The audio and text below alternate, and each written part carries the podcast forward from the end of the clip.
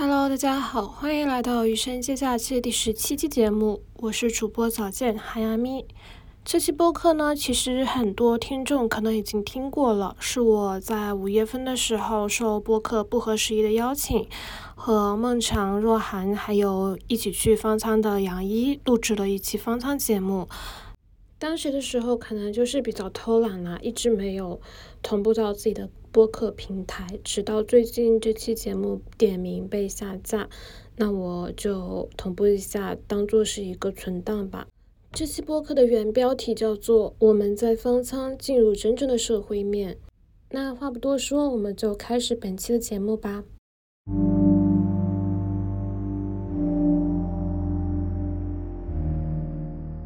方舱里面，我觉得有一个特别有意思的一个生活规律是什么呢？就是他一进门的那个地方有护士台，他们有一个大喇叭，然后那个喇叭每天打开的时候，它会开机，然后一旦这个开机声响起了之后，你就会发现这里的人所有的注意力都会对着那个地方，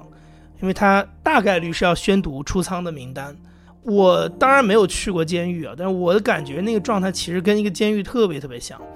就是人的生活的盼头，就只有那么一点点。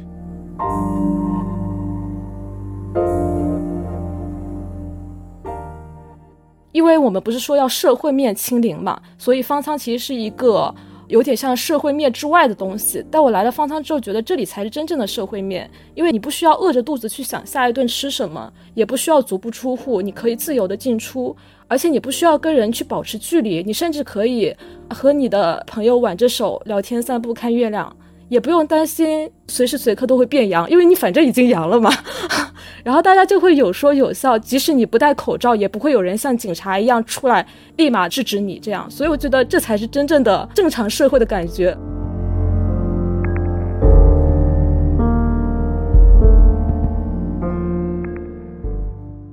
我们都在聊小区里的新闻。新闻它以小区为区隔来进行讲述，就是一个个小区里的故事，我怎么买菜，怎么跟居委沟通，怎么有这个团长。然后社会面是静止的，但是那些不在小区里的人呢，就不是所有的人都在上海有一个小区可以居住的。比如说我就是去上海看病出差，或者说我没有一个长期居住的，或者我可能在一个地方打工，住在集体宿舍里。这些在体系之外的人，在系统之外的人，当一个城市。停摆之后，他们是怎么生活的？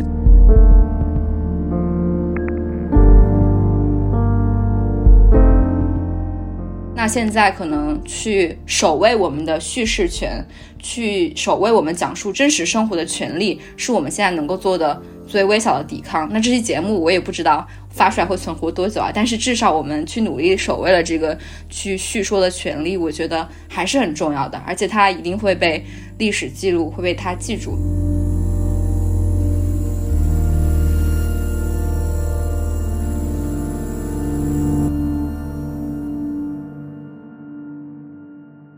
大家好，我是孟尝。然后我们今天节目其实请来两位朋友，其中一位是我们不合时宜的老朋友杨怡老师，然后还有一位是新朋友早见。早见过去其实好像也是不合时宜的听众，对吗？因为我记得就是最近早见写了一篇很有名的文章，然后传播非常的广泛，叫做《我在方舱看见老人们的孤岛求生》。然后我看到那篇文章刷屏之后，才意识到，哎，这个是我们之前就是不合时宜的听众，我还非常的惊讶。呃，不合时宜有很多朋友都在上海工作和生活。我们其实，在之前的节目里面也一度提到过上海城市生活的活力和友好啊。就之前我们在节目里还赞扬过。但是在过去的一个月以来，在上海封城期间，我们看到了种种人间故事，就是很多人可能都会像我们一样感到心碎。所以这一期节目，生活在上海的杨一和早见，在过去的半个月里面，他们都因为被诊断为阳性，所以住进了方舱。所以，我们这期节目里面会聊一聊在上海居住的朋友们，他们在过去一个月里的生活，以及发生在方舱里面，啊，他们所见证的一些故事。那我目前人是在欧洲，然后每天早上起来，我看到，呃，在国内的朋友们在群里的聊天以及社交网络的消息，我自己会感觉我活得非常的分裂。就是我的眼前是已经感受不到疫情痕迹的一个社会，但是身后是人们被迫执行清零目标，然后被封锁在家，无法出门，物资紧缺的生活。所以开始的时候，我们可以大家都各自来分享一下目前你们呃各自的生活状态是怎么样的，身心状态是怎么样的。那常老师先来说一说吧。常老师目前是人在北京。哎，对，我就补充两句，然后我也迫不及待等早见跟杨毅分享他们的见闻了，因为今天已经是二十六号了，然后三月二十八号的时候，浦东进入静态管理，其实已经接近一个月了。那一个月来，其实我想大家也是每天刷到无数的新闻，那我们看到了，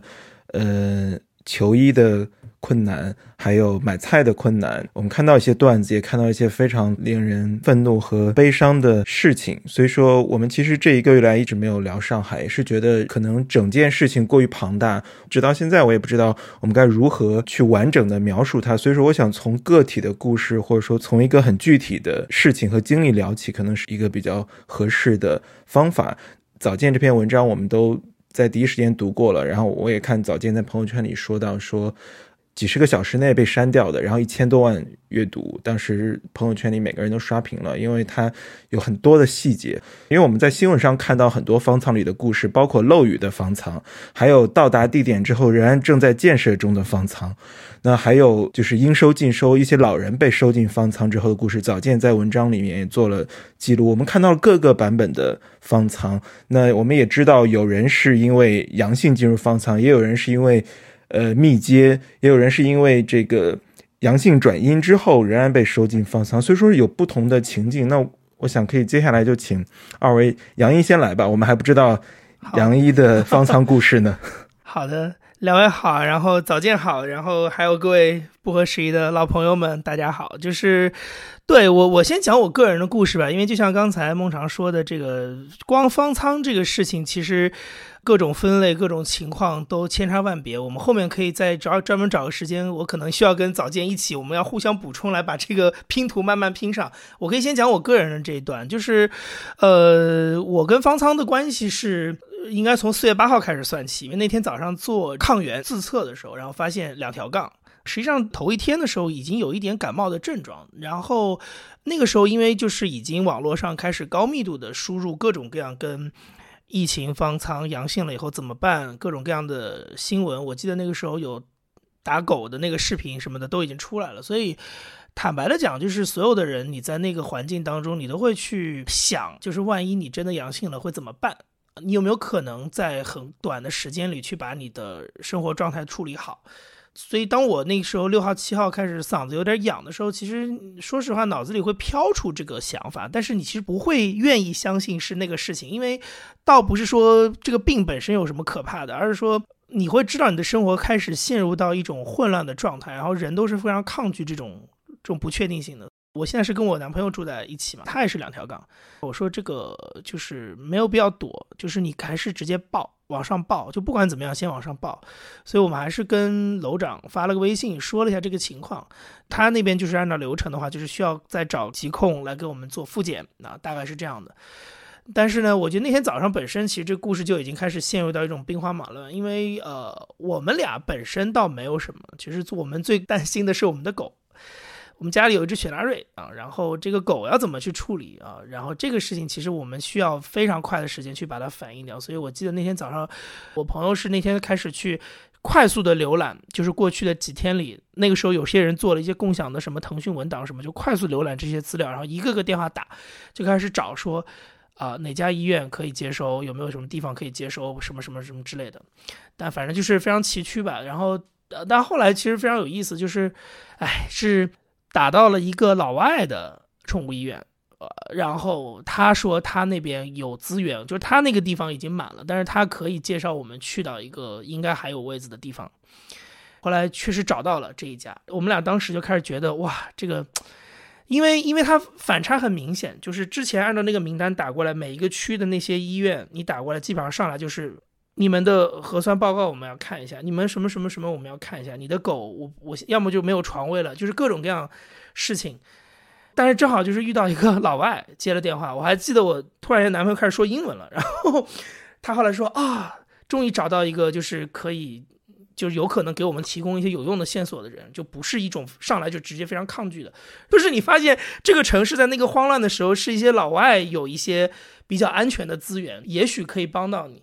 哇，那个感觉其实还是挺荒唐的，我觉得。然后，但但是那天那天其实转狗的时候，我们得到最大的一个或者说我自己得到一个最大的感受是，就是你会发现这个城市的运转其实它是有很多的环节组成的。然后，但是当所有的事情都停下来的时候，你要一个一个环节去拆解它。比如说，我光找到医院跟他谈好价钱没用，我还要想我的狗得怎么到这个医院去，然后到这个医院还没用，我还得想我这个狗得怎么出出我的这个门，就是怎么走到这个，比如说送到这个车上之类的。就是你会发现它全部都拆解开了这些环节。然后后面就要去联系车，就是也是找朋友他们送货的车，然后还还有那个证的，所以就可以帮我们运狗，然后还要回过头再去跟街道打电话，说我们现在有个狗要运到楼下去，行不行之类的。我觉得已经算很幸运了，就是差不多三到四个小时之内把这个狗狗的事情搞定了。但我其实我那天早上就是。有一刻，我是突然一下崩溃了，就是，就是因为你，你，你，你很难承受这些事情，就是你要处理这么多头天晚上还是发生在别人的朋友圈里的那些故事，然后你一下子就变成你自己身上的事情了，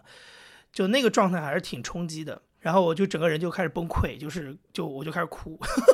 就就很少有我我身上很少有这种情况，但我觉得那个那个状态就是你会发现有太多的不确定，然后一下子砸过来，就非常恐怖。但是实际上后面的情况是这样，就是，呃，狗狗是非常顺利的运出去了，然后我们其实也非常快的得到了复检的机会，就是当天的中午就有防疫的人上来给我们做单管的复检。但是实际上我跟我朋友是一直到八天之后才转运到了方舱，就一个其实是个隔离点，转运到了一个隔离点，所以我们其实后面这一个礼拜就是其实就在家里。过，然后每天自己测抗原，然后可能隔两天会有一个大白上来给我们做单管的复检，但是就是一直都没有出，就是他不会弹出阳性或者阴性，他只是说待上传呢，就是基本上就是一个核酸异常的状态，然后中间会收到很多的电话，可能是疫防疫的电话，可能是街道的电话，可能是公安的电话，他会不断的来跟你说你在名单上，但是其实一直都只有我朋友的名名字在上面，所以他就会跟人家说说我们这里还有一个确诊。然后他就说：“哦，那我要回去再复核一下这个名单。”就这样来回来倒腾了好好几天，所以我们其实一直就在家里待着，待到我们其实快走的时候，我们的抗原检出来已经是一条杠了。对，但是这个没有办法，就是刚才其实孟尝也提到，就是大家都知道这个事儿，就上海现在的口号就是应转尽转嘛，所以我们其实也没有办法，那就隔了一周，就是我们是四月八号星期五查出来两条杠嘛，一直到第二周的星期六的时候，然后。就是终于来了一个电话，说今天你可以走。然后我们其实所有的包裹、打包的那些东西，什么洗漱的，不就都已经放在那儿，已经很长时间了。就是甚至中途有一段时间，我们已经想把它都拆回来了，因为想说这么长时间都没人理我们，但是就又赶紧把它全部收回去，就那个速度就很快了。就是差不多晚上七点钟打了个电话，九点钟我们就已经在车上了，九点半我们就已经到了我们的那个隔离点。我觉得很多你的听众也看过那个照片，那个新闻出来的时候，大家也是很震撼，说延安中学的一个游泳池 变成了一个方舱，就我们我们就在那个池子里。然后我我住在深水，我住在深水区，对。对，然后我就接着说吧，就是我的一些观察。那方舱其实很有意思，就是它是那个高中的一个体育中心，所以实际上它有两三层。我们是住一楼嘛，它三楼、四楼其实也有人住的。呃，然后甚至后面还出现过很好玩的事情，是我有朋友的朋友住在四楼。然后他当时还说：“哎呀，你们要是待在一块儿，你们还能聊聊天什么的。”就是，但是就是是不可能见的，因为它就是每一层之间是完全隔断的，就是进去了之后你是不可能再出来的。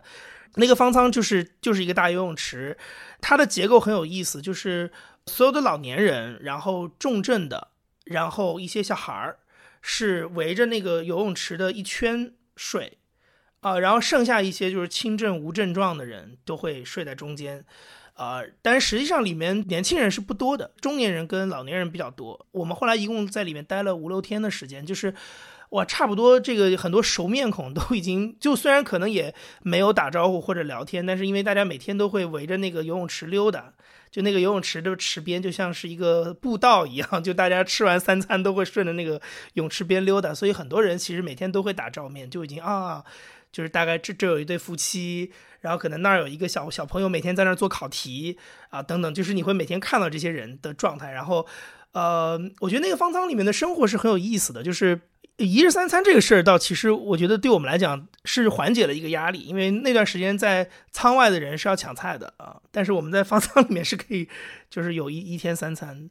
但是那个方舱里面，我觉得有一个特别有意思的一个生活规律是什么呢？就是他一进门的那个地方有护士台，其实那些护士是真的是旁边医院里的护士，但是他在那个里面，其实他们更重要的功能并不是帮大家去看病。因为实际上这里大部分人都是轻症无症状，甚至是已经转阴了的人，所以它是一个阴人和小阳人 混在一起的空间。他们其实每天最重要的事情其实就是上情下达，他们有点像是我们那个地方的一个居委会主任，就是这种感觉啊。所以每天那个方舱里会有一个非常有意思的场景，就是他们有一个大喇叭，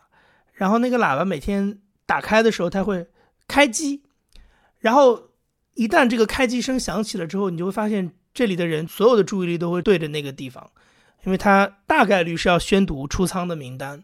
啊，然后有的时候可能一天会出好几趟，有的时候可能两天都没有一趟，你会发现那个方舱里面开机的那一声就变成这个方舱里每天就是最嘹亮的一个能够引起所有人注意的事情。我当然没有去过监狱啊，但是我的感觉那个状态其实跟一个监狱特别特别像。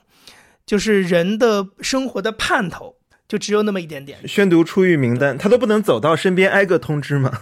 没有，就是他就直接在上面读。但我其实是挺能理解他们的，因为他们就是一个执行的人，然后他们不能处理任何的事情。他们今天。名单上有八个名字，他们就得把这人都抓出来啊。然后有一个名字，他们也得去处理，就是就是这些事情都不在他们的控制之下。然后包括就是网上也看到那种新闻说啊，方舱里的人能不能回家？你可能你的室友要同意，你的这个邻居要同意什么什么的。其实这些信息其实都不能一概而论的。每一个社区、每一个区、每一个街道、每一个小的社区。的情况可能都不一样。你比如说，我们其实当时在里面的时候，我我们是跟给我们街道的人打过电话的，就是说，我说我已经转阴了，然后核酸也已经出来了，那我什么时候能出去？跟你们还有关系吗？啊之类的。那他就会说，现在这个阶段这些事儿跟我们已经没有关系了，就是我们街道都是敞开大门，你只要疾控放你回来，我就可以回来，然后所有的调度都放在民政那边，跟我们一点关系都没有，也不需要得到我们的批准，只要他们能把你用大巴送回来。你就能进来，那问题就意味着这个事儿就我们已经没有任何可以做的了，就只能在那儿等。所以你就知道那个开机那一声对那一个场地里意味着什么。我隔壁床住着一个为数不多的一个年轻的小伙子，我后来跟他聊的比较多，九六年的一个一个男生，然后在上海做那个幼教的英语。特别有意思的是，我第一天出去，因为进去是已经晚上了嘛。然后我半夜老听到我旁边有个人在讲英文，我以为我在做梦，然后然后 后来发现是这哥们儿一直在跟别人聊天，就是他在说英文，我不知道他在跟谁讲话。就然后我后来就跟他聊，他就是一个教英文的一个一个男生，他就是属于那种我就是说打双引号比较惨的那个人，就是他在里面前后待了差不多十天，然后他后来就到了一种我觉得已经有点魔怔的状态，就是因为他早都已经具备。网上传说的那种出仓的条件，比如说两次核酸阴性、健康码转绿，他都已经具备了，但是就一直没有读到他的名字。他那个时候每天他的作息也是乱的，就半夜睡不着觉，睁着眼等着做核酸。七点钟核酸做完，然后他开始睡觉。他醒了之后就会坐在床边，就会冲着那个 护士台的那个位置，就一直在那坐着。然后就整个人就魔怔，就是这种，然后就一直想等着人家呼唤他的名字。然后他那个时候，旁边的人只要跟他稍微有点互动，他就会说我要回家，我要回家，就是一个这种状态啊。就我因为我看了早见的那个文章，我觉得我们那方舱里没有那种大开大合的故事，但你你看到的都是一些非常具体的一些人，尤其是待在这么样一个压抑局促的空间里，然后我们那方舱是不能洗澡的，可能有七八十个男生用一个坑。然后我数过那个里面的人，就是他平均的数数量是在一百八十，有几天可能转出去的人比较多，然后新人还没有进来，那可能会降到一百七十五左右，然后满的时候可能会有一百八十多这种，那就是这么样一个逼仄的空间里，我觉得大家每天除了你当然刷手机、刷抖音啊，这这这种或者是微信上跟家人聊天，就除了这个之外。基本上我觉得最规律的一个活动就是看着一群一群的人围着那个游泳池在走，就非常像放风 的那种状态。对，就是特别准时，就三餐之后都一群人围着那个圈走一圈又一圈，走了一圈又一圈。那个状态其实说实话，待长了确实是让你会很崩溃。我觉得最大的印象就是，你会发现你的生活没有目标，你每天所期盼的东西就是报名单，然后在五分钟之内把东西全部打包好，然后走。就除了这个事儿，在那个空间里，就是你必必然期盼之外，其实其他的东西你甚至觉得跟这空间都没有什么关系。我我我照样可以去打我的工作电话，我还是可以跟我的朋友聊天。但是你只要待在那个空间里，你就知道那个是掌握你命运的那部分。嗯，我记得早见今天还说说说杨一待的那个方舱是条件比较差的，但听你这个描述，这个还可以，除了不能洗澡之外。那我我们接下来可以让早见讲讲讲讲自己，因为早见也提到说昨天已经回到家里了，也是。对，昨天就是啊，首先就是就是 有一点紧张，因为我是不合时宜的老听众了，然后也在那个你好不合时宜的听众群里嘛，所以就是一直有在听的一个播客，能够上节目还是非常开心的事情。谢谢你，我们非常骄傲，我们非常骄傲，感到谢谢。嗯，我介绍一下我这边情况。我首先是昨天四月二十五号下午大概三四点出的仓，然后那一天就昨天上海下了一场暴雨嘛，有人说是那种龙卷风，因为下的还挺大的，所以就感觉在龙卷风来临之前正好到了家里。然后我的情况是我在四月八号的时候确诊阳性，那一天早上醒来跟杨一一样，就是觉得喉咙非常痒。但是其实我从头到尾的症状都是喉咙痛了三天而已，没有任何的发烧或者是肌肉酸痛等症状。然后四月八号确诊阳性之后，呃，因为这样子，就第一个我们我们这边是老洋房，然后房子里都是一些年纪比较大的一些阿姨和爷叔，然后他们都已经确诊了，我觉得我自己可能也逃不太掉。第二个是我们这边不是小区，是那种。就徐汇区的那种老弄堂，所以我们不是在小区里面做核酸，而是要集体出去到一个初中里面去做核酸，然后那个队伍会排的比较长，可能是排了大概几百米有了吧。就是我们绕着那个天平路，然后又又又又绕到华山路那边去。对对对，我觉得大概率就是因为核酸的时候聚集感染的。在四月八号确诊阳性之后，中间一直在做那个抗原测试嘛。四月十七号的时候早上终于阴性了，阴性完之后。大家都在恭喜我，因为他们也在关注关注我的状态嘛。但我就觉得有点大事不妙。果然就是阴性之后，晚上十点钟就收到了派出所的电话，说呃十七号我们定下了上海二十号清零的目标，所以就是应转尽转，这是命令。我之前一直是拒绝转印的，其实是有人给我打过电话，像疾控中心还有居委会都给我打过电话，但是我一直拒绝转印，原因是我那段时间正好来例假了，然后我觉得方舱的那个环境和卫生条件比较差，所以不太想去。但后来就是我又觉得我既然都阳了，我可能。也想经历一个完整的上海的阳性病人该经历什么的一个这样一个完整周期，所以我就觉得那就去吧，而且还挺跃跃欲试的。十点钟打完电话，我就在群里跟朋友说：“我说我要去方舱搞事情。”然后这个这一段后来就是在微博上被很多人歪曲解读了，说啊这个早见他原他老早就想搞事情了，但其实我我我的意思是。我的意思是，我既然都要去了，那我肯定要做点什么事情吧，对吧？我不能这一趟白去了。嗯，就是我在那篇文章里也提到，漩涡中的人有责任说出他本来的样子。这是二零一五年的时候端传媒的发刊词的标题。我那天就是很激动，之后就一直没怎么睡觉。三点钟的时候就有人打电话了，说呃你可以出来了，我们要转运了。然后我就上车，上车之后发现整个车上面可能就是一直在陆陆续续上人吧，除了有一对年轻的夫妇带着一个小朋友之外，其他都是老年人。五六点的时候就到了那个方舱嘛，其实整个过程中是没有人告诉我们说要去哪个方舱的，然后打电话的时候也没有说，司机也没有说。路上我们大家也可能乘客之间也不知道，所以五六点到的时候，我都不知道到了哪儿了。看到外面有一个这样的建筑，我就拿出手机，然后打开那个地图软件，才知道是那个万体馆。然后就听到有人在吵吧，说这哪里是医院？明明答应我去的是医院，带来的却是方舱，主要是一些可能有基础病的老年人。万体馆它是一个体育场，所以它会有洗手间，但他们都关闭了。然后是在那个馆的广场上面设置了那种蓝色的一排一排的，就你们去过音乐节嘛？那种音乐节的洗手间。嗯，临时简易。它是非常非常小。对对对对对，它非常小，然后有台阶需要上去。第二个是洗手间旁边是有淋浴馆的，然后那淋浴馆其实还挺好用的，因为它那个水就是会一直是出的是热水，然后也比较干净。羡慕。高级。对，但那个洗手间是特别特别特别臭，因为没有人冲水，也不知道该怎么冲，所以就是你一进去就感觉像开盲盒一样，你都不知道里面会是什么样的形状的大便。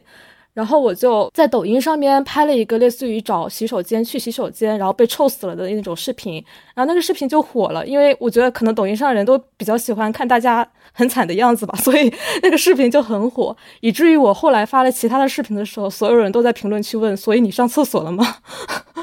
然后吃饭，吃饭其实的话，我们的伙食算是一般的，但是吃饭的时候是会有志愿者把饭每一份都发到你的床位上面去。所以后来我也去当志愿者，也去发饭了，主要是为了观察一下整个方舱里面的人是怎样一个生态吧。然后住的话的话，我们是男舱和女舱分开，不会说一起住。然后还会有一个亲子舱，是专门来安置一些有小朋友的家庭的。因为大家都是住在一起嘛，然后也没有什么隔板间，然后床和床之间其实只有一米左右，所以就有一种回到了大学时候集体生活的感觉。因为我大学毕业之后一直是独居，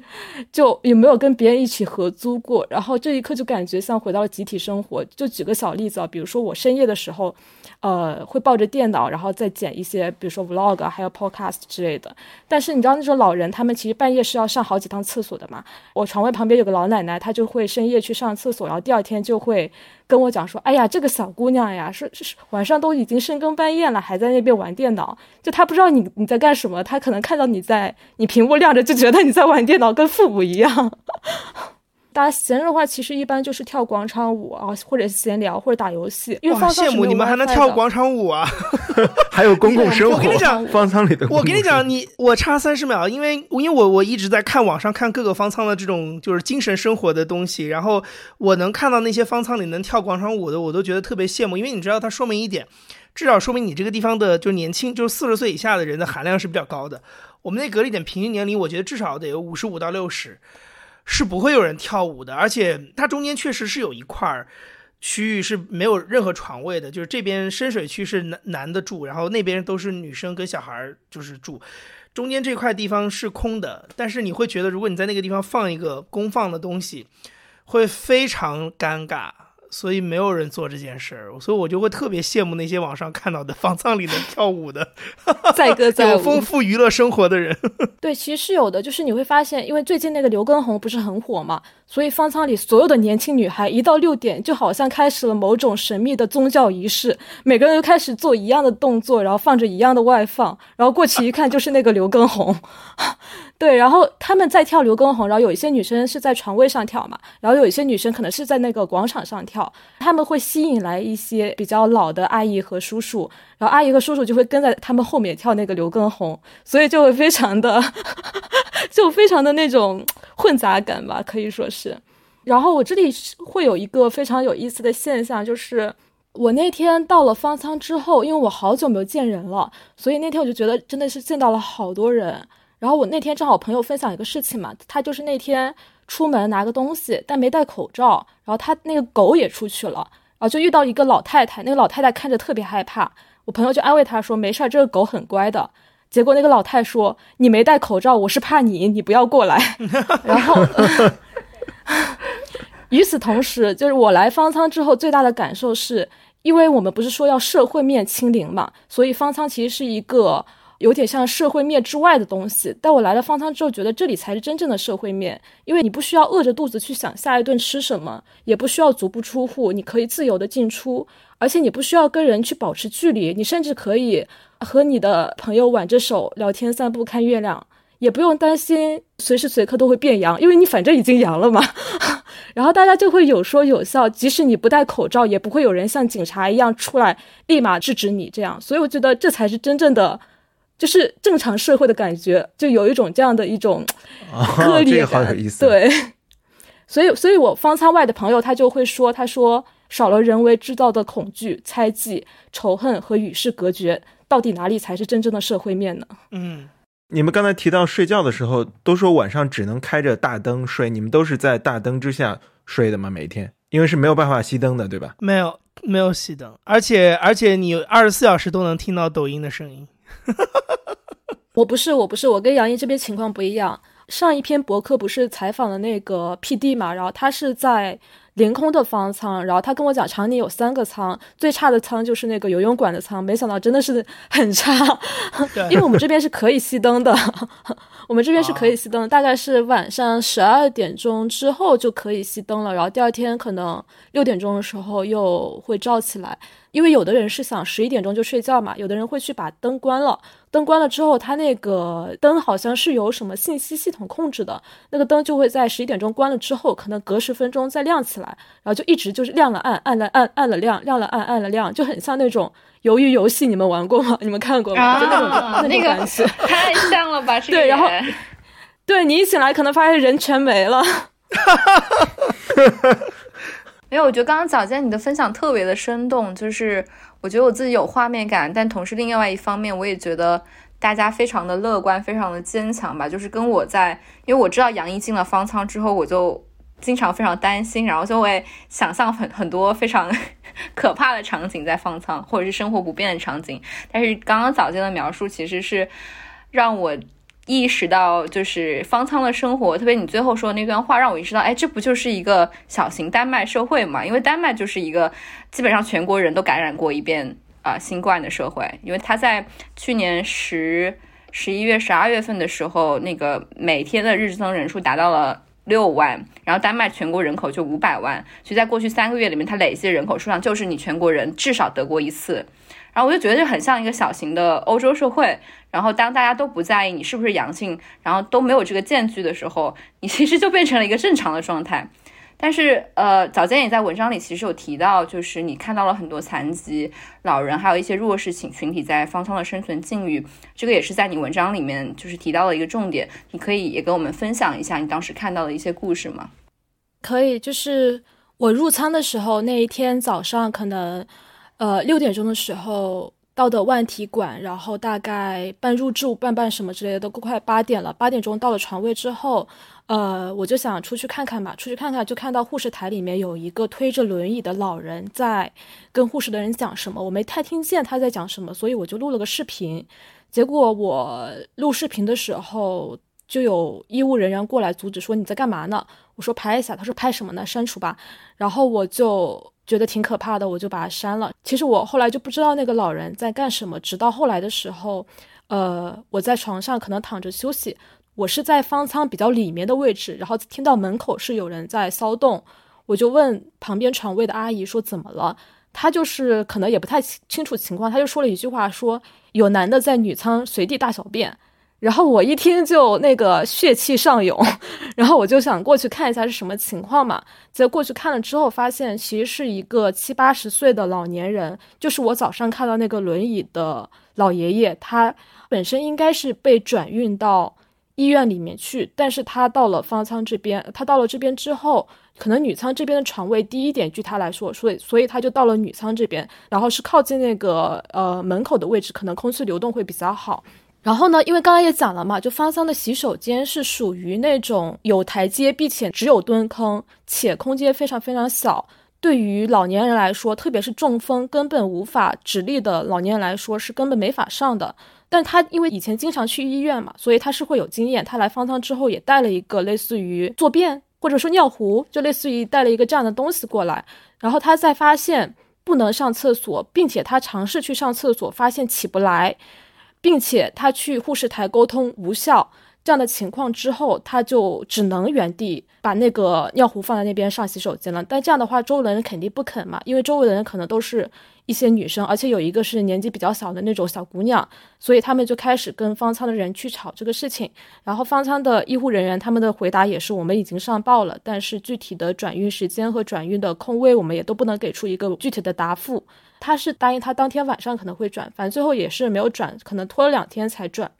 这第一个，第二个是，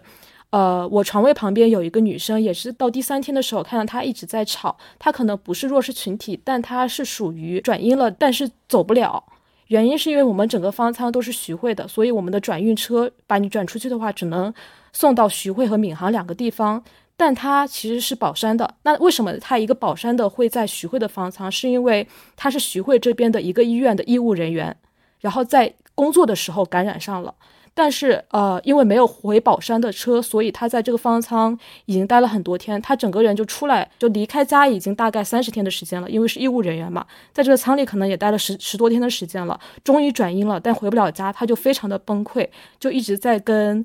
医务人员在争取吧，后来他绝望之下，甚至打了幺幺零，然后幺幺零就跟他讲说：“你要不就骑这个车回去呗。”然后那个女生就觉得非常的生气。她家离这里可能是二三十公里，因为是宝山嘛。这是第二个故事。第三个是有一天晚上我在散步的时候，然后看到就是十点钟来了一辆车，然后这辆车上下来的十几个人都是老人，没有一个年轻人。然后这十几个老人，大概除了三个之外，剩下的十二个、十个左右都是有一些基础病存在的。然后在这中间，你就会发现有一个老人，他特别的不太正常，就是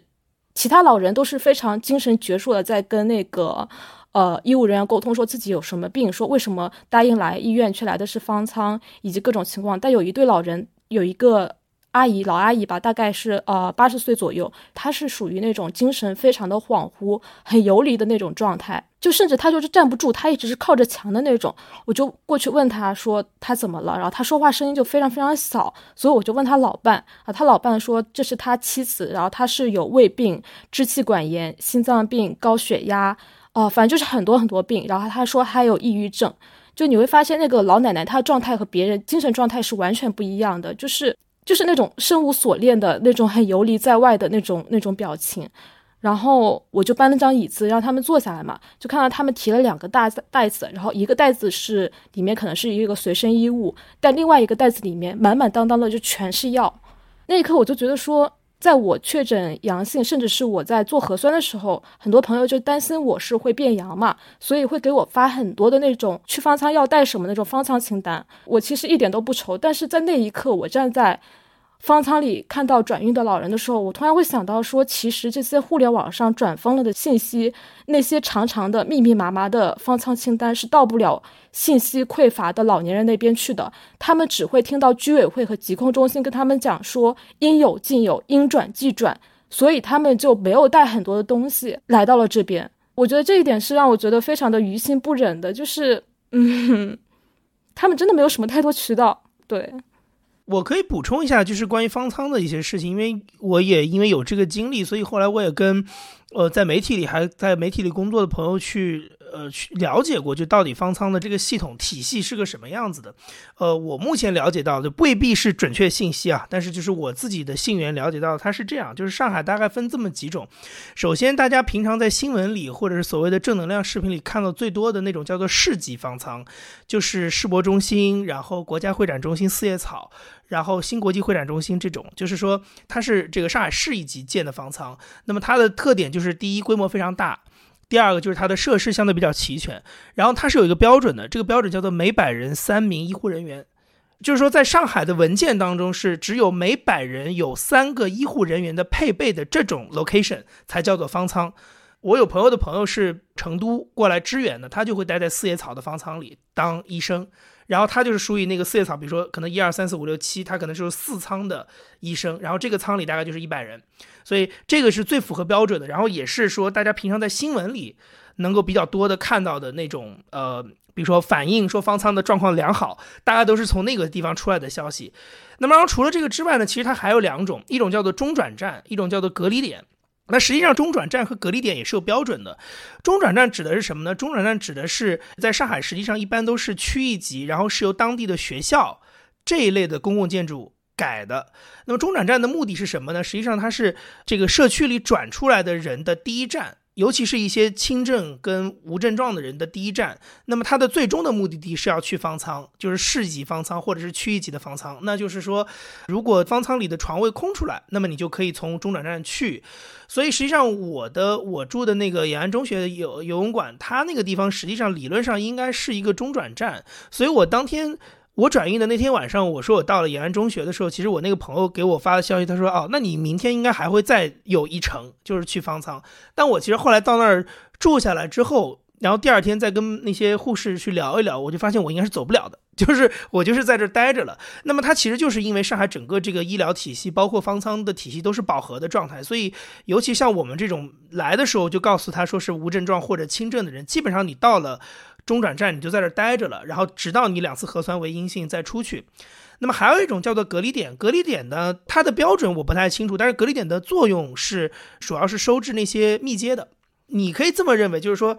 在文件上是有一套非常完善的，可能三到四层的这样一个隔离体系啊，但是你实际执行又是另外一套东西，所以你就会在网上看到各种各样，比如说漏水的方舱，但是漏水的方舱其实它可能是一个中转站，它是临时建的，或者是征用了一些公共的地点改建的，所以它的条件就会比较的简陋，因为它非常临时嘛。但是问题就在于那些标准全部都写在文件上，有的时候可能执行也不会很到位，然后老百姓也不知道文件上写的那个标准到底是什么。所以大家就会统一的认为，哦，那这些都叫方舱，然后有好的方舱跟坏的方舱，对，是这种情况，嗯。我就想说一个感受，我听起来好像我今年去那个波兰边境采访那些战争难民，离开了乌克兰之后到波兰之后那个转运体系啊，他们跨过边境之后就是有个转运点，然后那些转运点通常由学校或者是大型的体育场改造而成，然后接下来下一站就是到那个城市更市中心更大一点的地方，然后可能他们在这个转运点的时候会被一些波兰家庭领走这样子。刚听杨一的这个描述，我就觉得这个跟战争难民差不多。对，浦东不是也有被隔离的居民参与建设，把最后的工程给补完的 场景吗？在早期，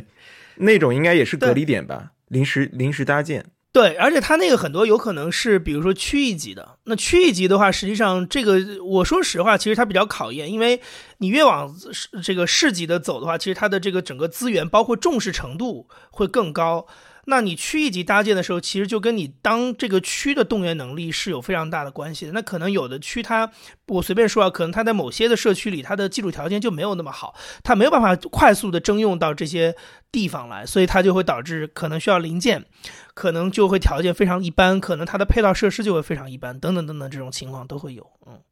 之前我看你们俩都提到说，杨一是八号的时候看到两条杠，然后早见是八号的时候这个。呃，阳性，但其实从八号发现阳性或疑似阳性，直到被收走，直到被转运，其实中间隔了好多天。那是不是可以理解为你们最终被转运走，都来自于二十号要？要社会面清零的一个一个目标，也就是说，在那两天密集出现的，我们也看到一个博主他发布他的外婆要被转运，因为之前有一个标准是说六十岁以上的就不再进行收治了，可以居家，对吧？但是十六号出现一个二十号清零的目标之后，那不只是六十岁以上的，还有你们这些已经转阴，好像是可以在家待着就没事儿的，也是被做了转运处理。所以说，是否可以理解为，其实都是由于当时的那个。呃，社会面清零的一个目标，其实原本你们已经在家里待了好多天了。我先说我的吧，因为我可能没有什么关系，就是我的判断，尤其是我刚才也提到，就是我之前是有好几波的电话来不断的确认名单这些事情。我们当时转运的那辆车里，它是一辆巴士，然后就一个小区一个小区这样开嘛，就是我们的小区都是非常快的，车停到小区门口的时候，要上车的人就已经在街道或者居委会人的陪同下站在路边等着上车了，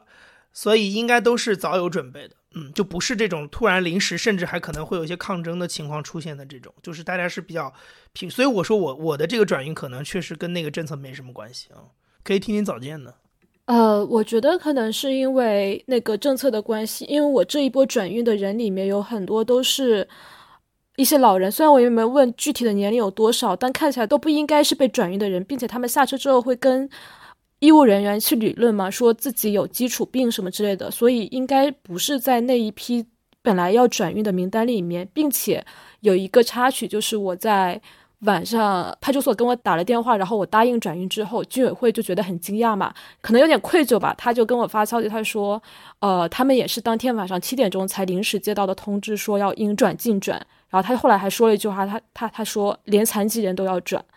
所以，所以我觉得可能是我这边看到的情况，可能是因为政策的关系，导致一部分原先不应该被转运或者不在转运范围内的人也被转走了。哎，说到这里，我就补一句，是非常早期的时候，一些小区签署了一个同意书，说，呃，如果小区里其他的邻居出现阳性，那我们就签署一个联名书，说我同意他居家隔离，这样形成某种共识。我可以把这理解为，其实不同的社群、不同的小区在试图形成某种自己的共识，说我支持不把我的邻居转运。但事实上，我们看到的是，这样的表态其实并没有对现实产生什么影响，就是。你是否被转运，不是真正由你的邻居来决定的。即使你的邻居都说 “OK”，我可以接受这个十五号楼的某某某居家隔离，但是隔离的这个逻辑仍然跟此无关。所以说，我们是否可以理解为，我们在早期看到这种一些小区群里的这种表态，其实只是呈现出一种大家邻里之间互相共度难关，或者说尊重他人和自己的边界和权利的一种表态，但它其实从来没有真正能够。推行过，就是哪怕在一个小区内部。我回应孟尝这个问题的话，是我可以给给各位听众 分享一个，就是你们可能完全想不到的一种非常夸张的状态是，呃，刚才孟尝前节目开始的时候有提到嘛，就上海这个所谓的浦东浦西的这个三月二十八号就开始了。我在疫情期间住的这个小区的居委会就在我这个小区的楼下，他们是在二十六号的时候就全体阳性了，所以那个居委会等于是。完美的躲过了整个后面这个混乱的时期，就是因为他们当时居委会里有一个人确诊，但是他不是住在这儿，他可能家住在浦东，所以呢，他当时出现过一个非常乌龙的事情，就是我们应该是在二十五号的晚上，我如果没记错的话，三月二十五号的晚上，然后我们小区就解封了嘛，因为当时上海我已经忘了是什么政策了，说实话，真的就是我如果不不去看那些存的收藏的新闻，我真的不知道是为什么当时会封起来，然后但反正 anyway 就是解封了。解封了完了之后，然后，呃，当天晚上有一个保安，就是当时看着我们的那种，就是临时来的保安，就在那边跟我们去聊天。然后他就说了一个八卦，他就说：“你们楼下的这个居委会今天有人查出来是阳性，你们这个小区马上又要封了。”当时还没有出那个就是隔划江而治的那个，他说：“你们小区马上又要封了。”好，然后我们当时听到这个这个新闻，就说：“那我们赶紧去准备点东西什么之类的。”结果后来发现，第二天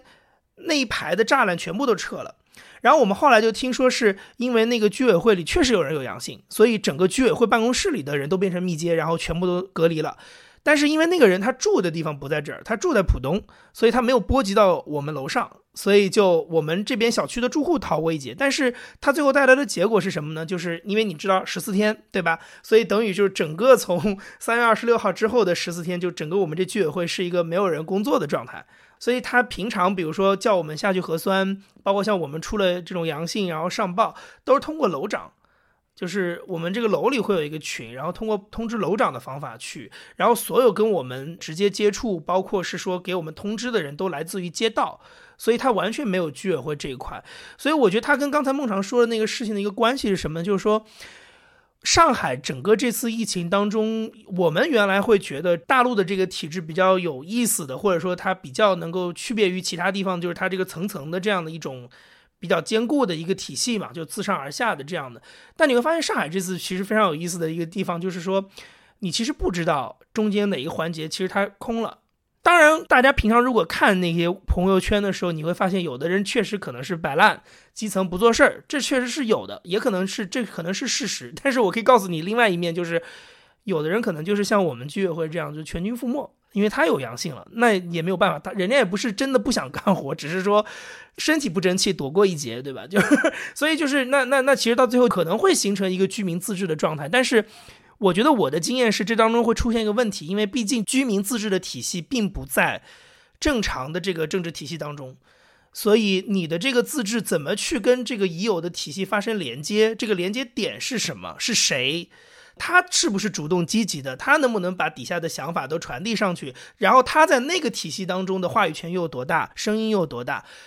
这有很多非常细节，一个一个小零件、小螺丝钉的问题，在这一个链条当中全部出现。所以我的经验回忆孟尝呢，就是说，小区居民确实是可以达成这样一个共识，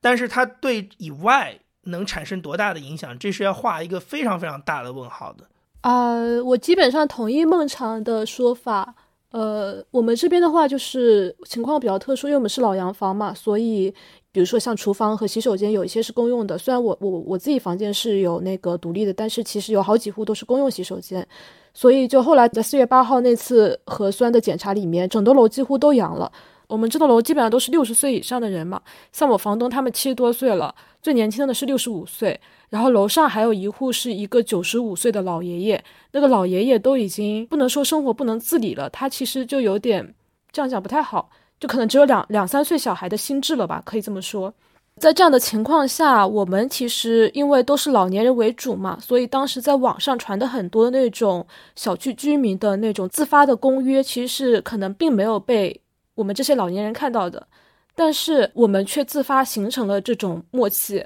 就是。有一个可能阿姨她在群里说说，呃，可能我们都是老年人，有一些基础病，以及我爸爸都已经九十五岁了，怎么怎么怎么怎么样，呃，他就艾特了那那一两个可能唯一的人吧，就说你们是否同意我们居家？然后其他那两个人都是说，呃，可以同意，没问题。这样，当时我们都以为说居家是可以的，直到后来可能四月十一、十二号的时候，他们被疾控中心打了电话说还是要转运。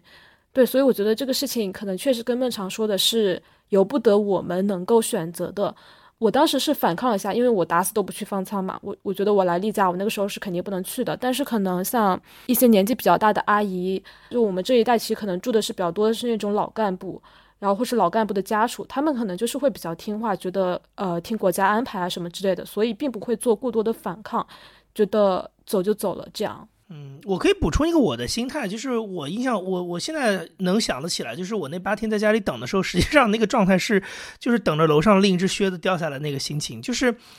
我自己对于在这个国家生活的经验，就是这种事儿你很难很难逃掉，尤其是你当时已经看到网上有很多抗争的例子，你知道最后的结果会是什么样，所以我当时反而是觉得说，干脆来的痛快一点，就是 就赶紧把我转走。然后我当时我还记得，我跟若涵在有一个群里，我还说，我说我其实如果我去一趟方舱，对我来讲就是回复一个社会人身份，就是。我作为一个物理人，我的这个身体上的这种可能七天已经恢复了，但是我需要拿到一个社会人身份，所以我如果要维持我的健康，我就抗争在家里待着；但我要恢复一个社会人身份，我就必须走这一趟，哪怕我已经转阴了，我也得走这一趟。所以一直不来转，其实我现在回想起来，那个心情其实还挺。是另外一种焦虑，就是你不知道会发生什么，然后你不知道这种一直在等着那个靴子掉地的，你要等多久？就那个其实也也也不舒服，我觉得，就我很难，我我是没有那么好的心态，就我很难在那种状态下非常淡定的每天按部就班的过，我心里总会想着这个事儿，就是靴子什么时候落地。嗯，其实听到你们两个讲述，我觉得。因为首先你们有有信息源，知道说，哎，如果我被转运去了方舱，我会遭遇什么，然后我需要做怎样的准备，呃，以及我可能阳性不代表我的身体真的，比如说我可能只是嗓子不舒服等，它不意味着很很严重的情况。那这其实是一个相对幸运的案例了。那其实，在这一个月里，我们看到的更多的，其实就是在疫情和风控之下，原本就脆弱和易感的人群会变得。更脆弱，他们的无论是身体上的还是社会层面的抵抗力都会变得更弱，对吧？这包括经济上的，包括原本有基础疾病的，包括可能原本就。呃，无家可归的，或他们没有自己成体系的一个互相帮扶的系统，比如说他们可能是外地来的，外地来看病的，或者说他他原本就不在小区的居住体系之内。所以说我当时，我当时有一个特别本能的一个想法，就是看到上海的各个新闻之后，就是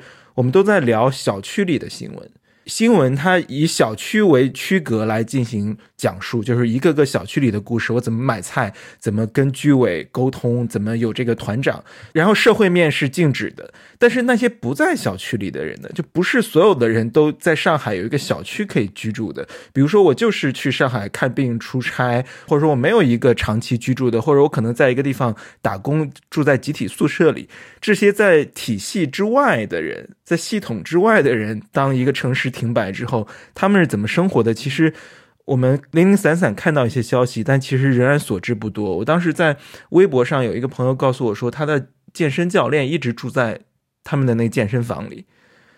就是我觉得这种就是这种缝隙之外的故事，其实就是系统也顾不上他们。一是你不知道他怎么就躲过这种风控的，来，说所有人都要足不出户啊，待在你家里。但有些人他就住在自己工作的健身房里。然后也有一个朋友告诉我说，他的一个朋友就是痊愈静态之前去上海出差，然后直到现在就一直在他出差的那个酒店里住着，就是也挺神奇的。就这些故事。这些故事都在我们理解和平时熟悉的小区叙事之外。我不知道你们是不是身边的朋友，其实是不是有大量的这些不在我们熟悉的这种风控体系里的情境？因为一个城市如此两千五百万人的城市，它的情境是非常多元的，它不是一个小区构成的一个网状结构，对吧？我这里好像没有特别直接的。故事就是我看到的都是一些网上的这个，我我曾经看到过一个故事，就是他住在写字楼里，但是问题是在于什么呢？他不在那个网格的名单里，所以导致物资他是没有的，就是没有人会记得这个办公楼里有个人没饭吃，对之类的。嗯，但是我我我没有我没有很直接的信源去知道，我身边没有朋友是这种状况，就是基本上大家哪怕是租的房子什么之类的，都至少还是在一个单元里，所以还好。就是还是一个小区叙事的东西，对。我有遇到，就是昨天不是我们外体馆出仓嘛，然后出仓之后，就是我发现有四个阿姨，她是属于那种回不了家的类型。他们出餐的时候，好像是有仓里的人跟他们讲说外面有接收点，但当他们到了外面之后，发现。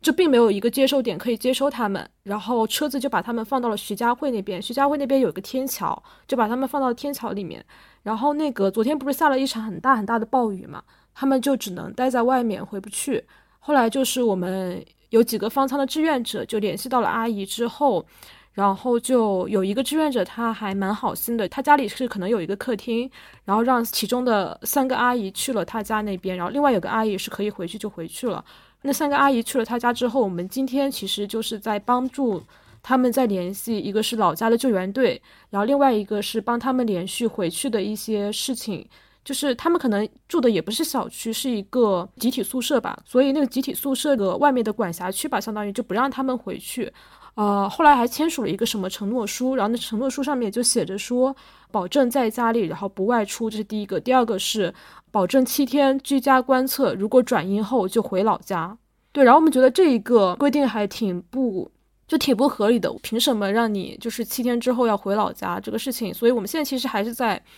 跟进中，这个事情并没有得到解决，因为回因为回老家会有另外一个问，对老家不一定接受的。现在大家看到从上海来的人都很可怕，对，所以我们也在联系他们老家的一些救援队，因为据说就是有一个那个安徽宣城的人，他们他们是联系了老家救援队，对对对对对对对对，因为有这样的成功案例在，所以我们也在尝试联系老家，但我发现其实很多人。老家是并不存在这样一个救援队的，就不是一个，就是一个一个，不是一个体系，不是一个机制，对，只是一个案例，只能说是一个案例。所以说，这位安徽的这位住在电话亭里的这位阿姨，她的故事上了新闻嘛？救援队接他回家，非常温情的一个一个结局，接他回家这样的故事上了新闻，但是没有这样一个，应该没有这样一个体系在所有的在上海游离在这些，比如说你在上海有一份工作，有一个住的地方，就这是一个体系。这个体系虽然在过去的。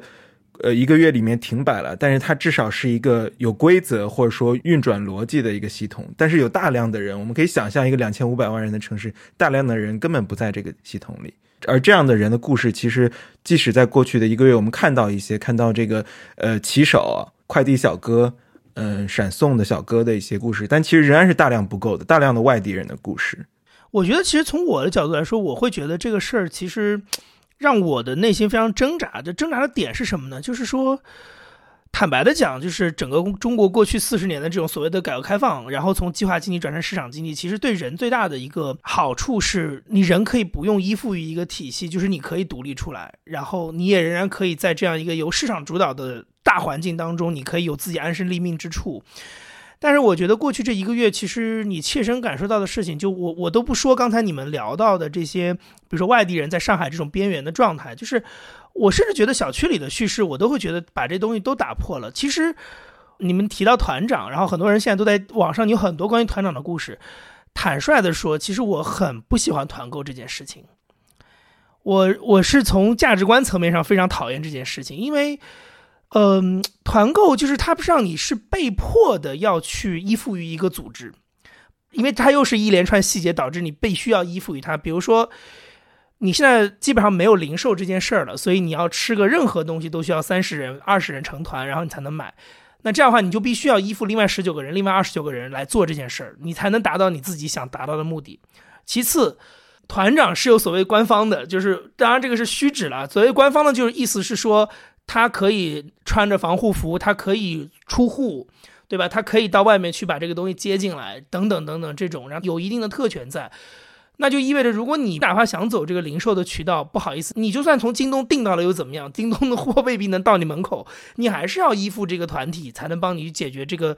最后一里地的问题。所以我觉得我其实很讨厌这个状态。我比较矫情的点就是，我我我过去的二十几天，我真的没有参加我们小区一次团购。就是我我如果家里缺东西，我就想办法自己解决。就是想啥办法？自己去。呃，我一开始没有资源的时候，就是一开始真的是完全物流全部都停的时候，那我只能省吃俭用，就是我尽量用当时多买的那些东西，就每天省一点吃。然后后来就是开始有些小哥可以到街上的时候，我就开始去找一些这种，比如说跟人家私聊。然后让人家帮我带货，这种啊，我想办法自己解决这个问题。就我，我到现在为止，实际上我，我，我没有一次参加过他们那个团。虽然我在那个群里，然后我每天会看他们有什么物资，但是我没有自己去再通过那个渠道买过，因为我觉得对我来讲就是。我就是从价值观上很抵触这个事儿，就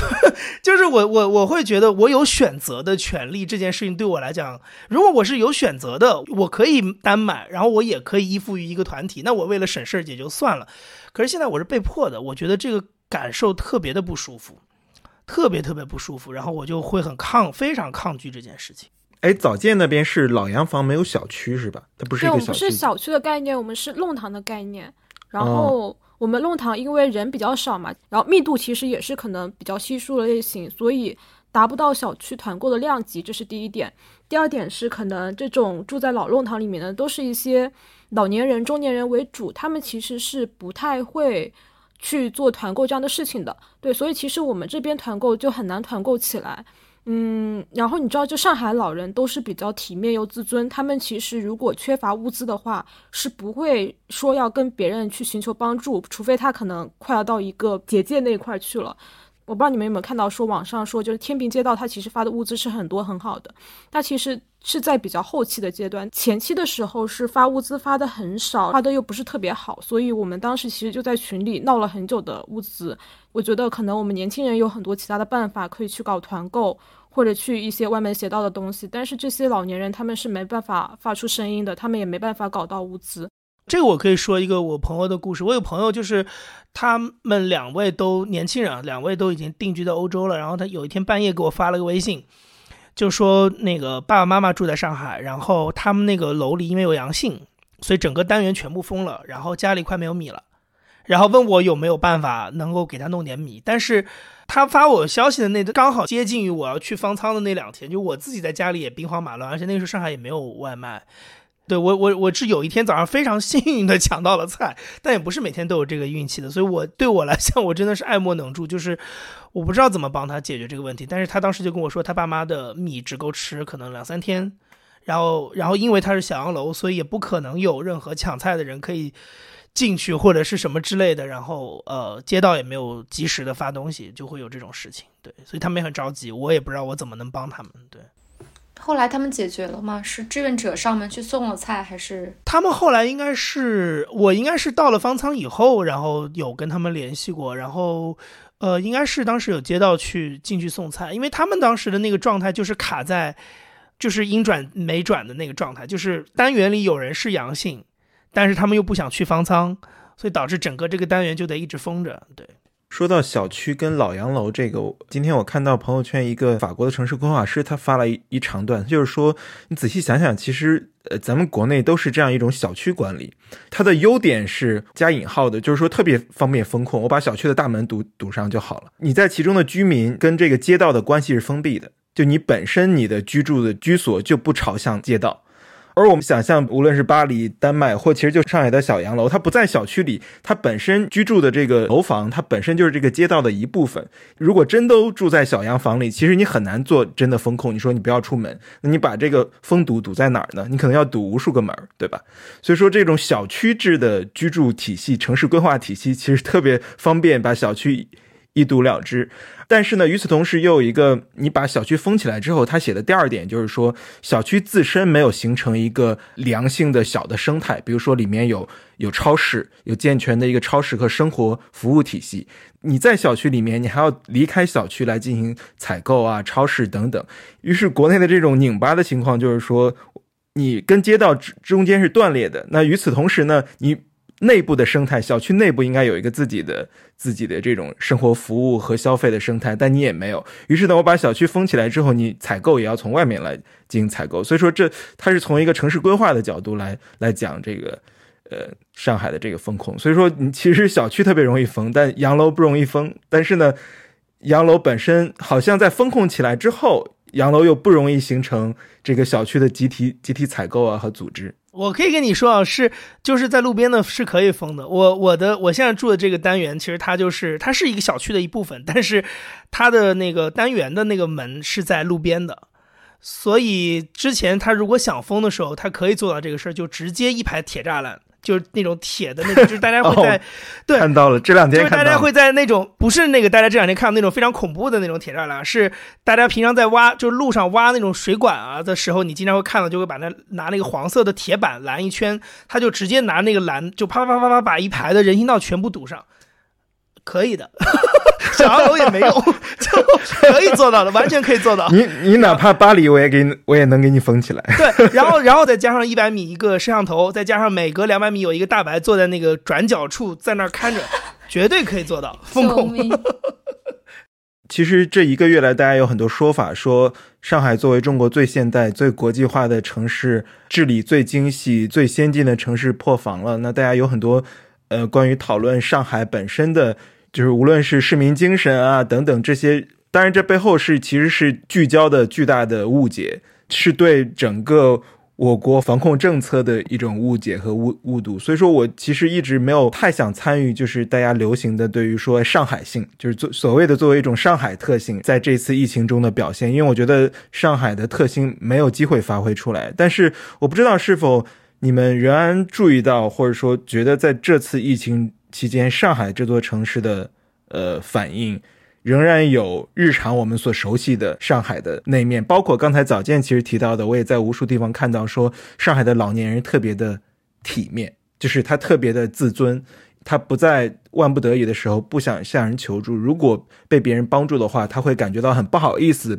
就这种体面，就老年人的这样一种自尊，其实也是我个人以前对于上海的一个印象很深的一点。你们平时所熟悉的那个上海，在这一次疫情中有没有？他仍然在那里？你们觉得哦，这是这是上海会出现的？我发现还有一点是，上海人是很有基层自治的一种意识在里面，然后这一点其实，在。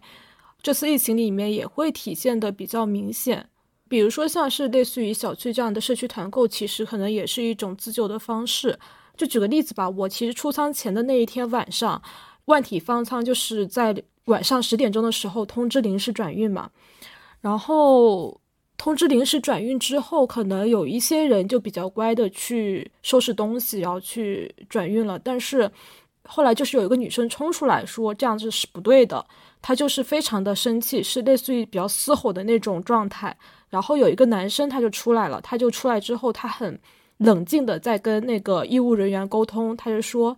呃，说了一些自己的我们的诉求，就是为什么要转转去哪里这些事情都不知道的情况下把我们转运，这样是不对的。然后那个防疫人员他就会用那一套说辞嘛，说这是我们的工作，没办法。那个男生就回了一句话，他就说这是你的工作，我理解，但是在工作之外，你是一个人。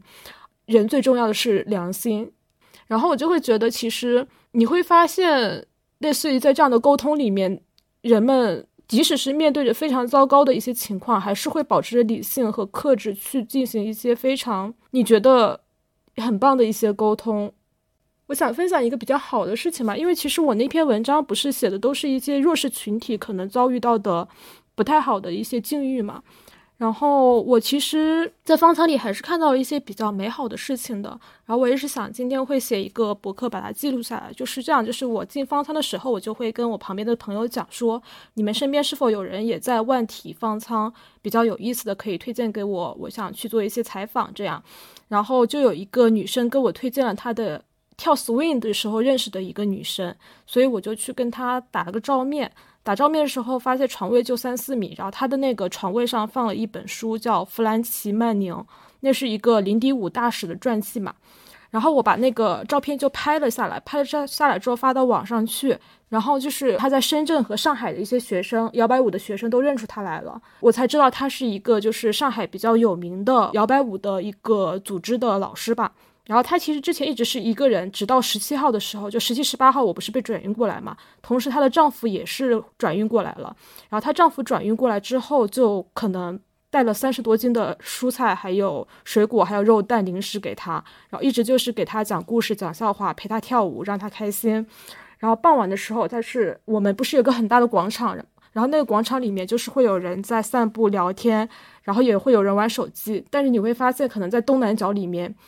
不管是哪天的晚上，都有一对 couple 在跳 swing，然后就是天呐，太美好了，对，就就很浪漫。有一天晚上，我记得可能是满月吧，满月过了没多久，所以月亮就很圆，很朦胧。然后他们就在那边跳舞，女生先是女生在跳独舞，跳 swing 的独舞，然后跳着跳着跳着，就人走的差不多了，然后我就还在那边散步嘛，就看到他们俩紧紧的相偎在一起，然后抱着抱着抱着，他们俩又开始跳那个 Lindy Hoop 然后就是，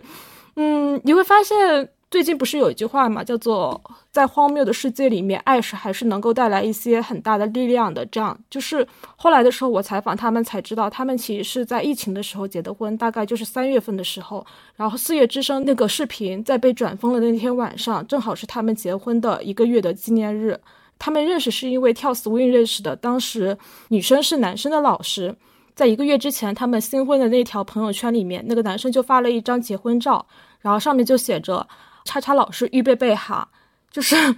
跳 swing 开始的那种感觉，然后那个女生就在下面回他说 one two three six，然后就是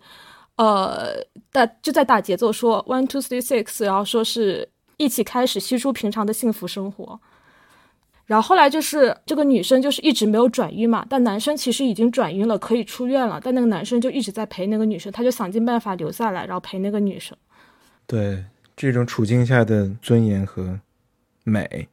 我觉得对我来说，上海信这个概念，在过去的四十几天里面，我觉得是完全打碎。然后我现在要试图去重组它。然后我现在唯一的抓手只是只有个体。我甚至不太能像早见那样说，就是还有一些共性的点。就是我现在能够帮我去重建这一套上海性的东西的，就只有一些个体。我可以随便举几个例子，比如说。呃，刚才提到疾控，然后提到街道，就是实际上这也是在这一次整个这个一个多月的过程当中被诟病最多的一块拼图吧，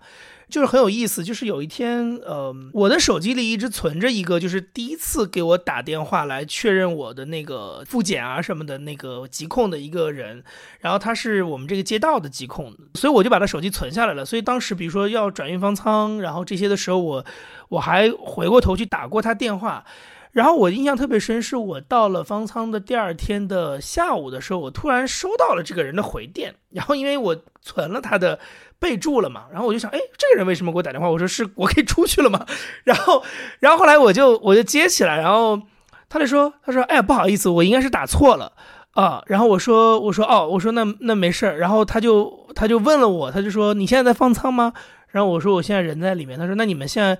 到底是什么状况？然后我就说。身体已经没有什么感觉了，然后但是因为核酸一直没有出来，反正就跟他聊了两句，然后就他忽然开始跟我以这种非常普通人跟普通人之间的方式在做聊天，就他不再是一个疾控的，就是他不再是一个声音，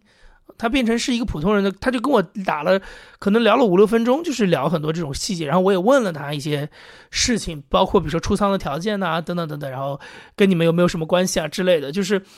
然后你就你忽然就觉得说这个感觉很奇妙，就这个算是我现在可能重建上海信这个概念的一块一个抓手吧。就是我你会发现，就是说这一个体系当中，这次被受到这么多的抨击，然后连我很多在上海的体制内工作的人都对整个这套体系现在非常的失望，就是因为外人很多时候会去说，就刚才孟孟尝老师也提到这个事儿，就是本地啊跟所谓中央之间，他可能对于防疫的政策各方面其实也有一些冲突啊等等，就是大家会看这种宏观的大的这个图景。但是其实我有很多在基层工作的这些公务员的朋友，其实他们对于基层的这种情况是属于一种情理之中、意料之外的状态，就是他们觉得真的看到烂成这个样子的时候，他们也很震惊，因为所有做的这些事儿都是同一个系统里的人，也许他们某一次开会都坐在一条板凳上的，但是也没有想到会大家做事情最后会这个样子，但是他们也会。跟我讲说，实际上大家平常会被上海的那种所谓高效国际化、注意细节的这种非常精致的状态给迷惑了，因为实际上可能他在他的眼里，这个体系一直以来都会有各种各样的问题，官僚的作风各方面其实一直都在，只是说一直没有一个很好的出口把它。展现出来，然后这次刚好有这么一个大好的机会，就全部都暴露出来了。所以，当大家对这个体系当中的每一个人已经分不清是个人的失误还是体系的溃败，都搞不清楚的时候，让你突然开始，你会发现这个人打错了一个电话回来，然后跟我有这么几分钟的交谈，然后我会发现他还是个很正常的过程，然后他褪去了你在过去一周对他的那种依赖，他也褪去了过去一周对你的那种。有点命令式的一些东西，然后就变成普通人跟普通人之间的交流。你会发现，哦，OK，他就是一个普通的公务员，他就是一个拿着薪水的公务员。然后他在一个特殊的去掉了身上的那个所谓的那些 title 的状态之下，他还是可以回到一个正常人跟人之间的交流的状态。他不是一个凶神恶煞的状态。OK，我觉得这些东西在帮我逐渐的去重建一些我对上海这个城市的信心。然后。我那个方舱里也有一对情侣，没有刚才早间讲的那么精彩。但是我印象最深的事情是，我第一天遇到他们两个的人的时候，然后他们俩就在，呃，那个是游泳池的上面边上，因为我们是那种行军床嘛，他们就把那个行军床的头立起来，然后两个人躺在那儿，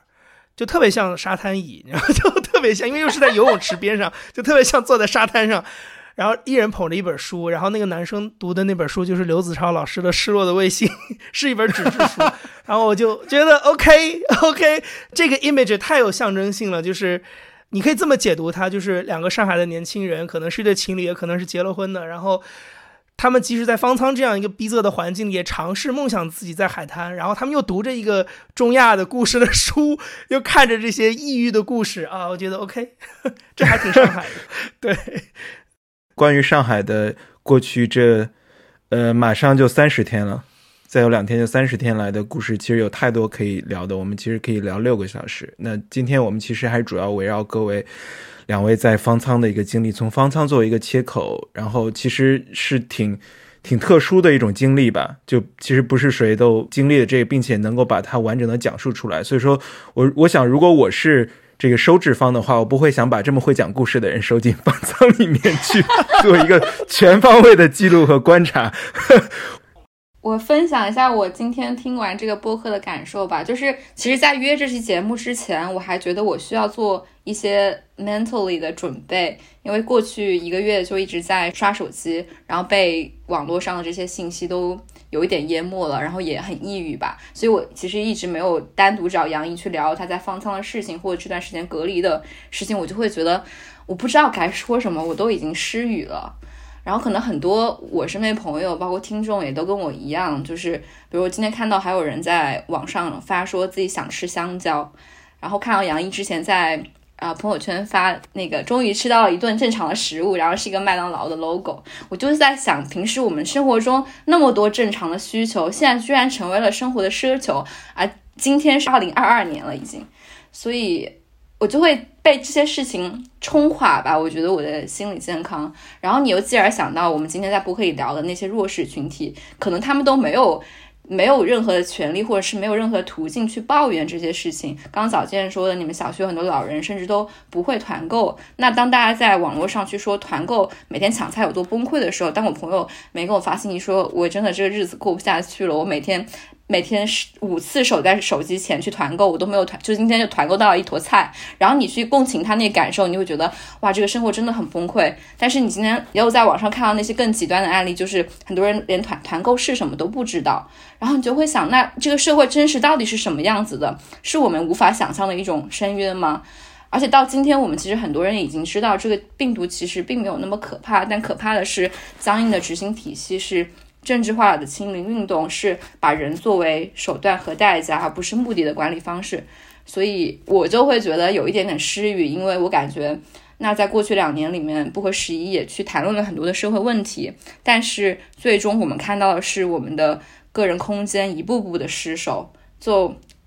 就我就是觉得，我不知道该在表达些什么了。但今天其实，在跟二位聊天当中，我还是获得了一些能量。而且我想起前一段时间，我跟我朋友聊天的时候，啊，朋友就安慰我，就说：“那现在可能去守卫我们的叙事权，去守卫我们讲述真实生活的权利，是我们现在能够做的。”最微小的抵抗，那这期节目我也不知道发出来会存活多久啊。但是至少我们去努力守卫了这个去叙说的权利，我觉得还是很重要的，而且它一定会被历史记录，会被他记住啊。所以我就是觉得很感谢你们两个，然后今天参与了我们这个守护真实生活叙事的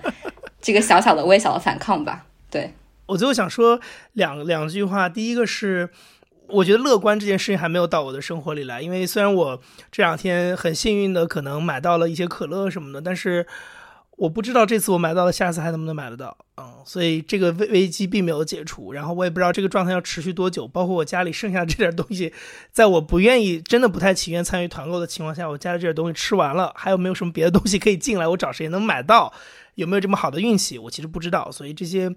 不确定性还是围绕在我的生活里，对。然后第二个事情就是，呃，因为早见也也做了他的这种创作跟分享，然后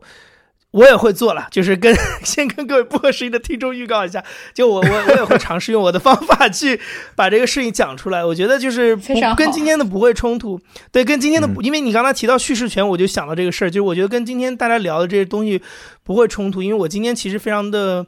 呃，就其实是有很多观点的，但我觉得我可能会更多的在讲一些故事吧和感受，对，就会跟今天的不太一样，嗯。好好写日记，是的，就是为 捍卫我们的叙事权。对，好好写日记，上海日记。也谢谢早见，早见那篇文章写了很多，虽然我看早见就像在朋友圈里呃说的一样，然后传播了几十个小时，一千多万。呃，阅读，然后后来被虽然被删掉，但是这件事情已经完成了。就这个这个讲述和传播已经已经完成了。嗯，那你接下去还会再写吗？早间再写一些别的？也也会写的，就是还是会写一些，因为我手上还有一些素材。嗯，谢谢你，谢谢你。啊，也谢谢两位主播。期待，谢谢期待，期待。